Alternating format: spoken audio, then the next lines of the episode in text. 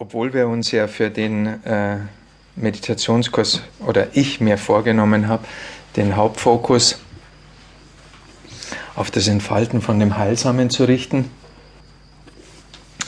ja, wird es trotzdem so sein, dass äh, ganz einfache eine gewisse Läuterungsarbeit, eine gewisse Überwindungsarbeit, Auflösungsarbeit notwendig ist,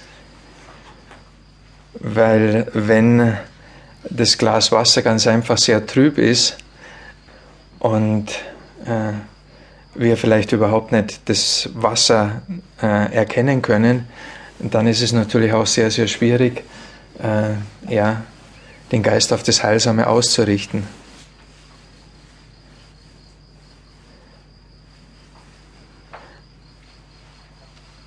Natürlich bringt jeder ein bisschen andere karmische Resultate mit in dieses Leben. Aber gewisse Trübung, denke ich, ist bei allen von uns vorhanden. Und ja, so erst einmal äh, ja, ein bisschen einen Freiraum schaffen, äh, äh, ja, vielleicht so eine kleine Lichtung schaffen. Das ist mit Sicherheit für uns alle angebracht und notwendig. Wenn das dann stattgefunden hat, dann wird es auch möglich, dass wir die Wahrnehmung dann auf das Heile auch ausrichten. Solange das noch nicht vorhanden ist, ist es natürlich schwierig, die Wahrnehmung auf das Heile zu richten, weil es ist immer halt alles trüb, dem wir begegnen. Ja. Also dass es ganz wichtig ist, uns da jetzt auch nochmal genau damit zu beschäftigen und auseinanderzusetzen, wie wir diese, ja, diese Trübungen, wie wir die auflösen können. Einiges haben wir ja schon besprochen.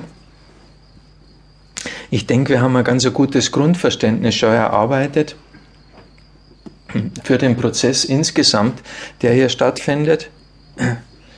Ich denke, das, das Glas Wasser, das ist allen noch in Erinnerung. Äh, falls äh, es notwendig ist, dass wir es nochmal herstellen, sagt es bitte. Dann werden wir nochmal ein Glas Wasser organisieren und nochmal ein bisschen Schmutz auftreiben. Aber grundsätzlich denke ich, ist, ist, äh, ist es klar, um was es bei dem Prozess geht. Äh, jetzt geht es mehr ums Machen. Wir haben auch äh, ja, Verständnis entwickelt für äh, karmische Zusammenhänge und ja, dass wir letztendlich immer nur uns selber schaden, wenn wir immer wieder äh, ungute Samen sehen, wenn wir immer wieder den Geist auf, äh, ja, auf das Trübe richten und mit dem Trüben beschäftigt sind und das Trübe manifestieren. Ich denke, das haben wir auch einigermaßen besprochen. Ich werde jetzt heute mal einen Teil von dieser Lehrrede vorlesen. Da sind nämlich zwölf ja, unheilsame Geistesformationen enthalten, die so ein bisschen einen Überblick geben, ja, äh, was so in uns alles vorhanden ist oder vorhanden sein kann. Äh, unheilsame Qualitäten, die uns wahrscheinlich nicht ganz unbekannt sind. Ich weiß nicht genau, warum äh, genau diese Aufzählung äh, vorhanden ist, warum diese Aufzählung gewählt worden ist. Sind einige äh, schwierige Emotionen nicht enthalten, die, denke ich, auch wichtig sind äh, zu erwähnen.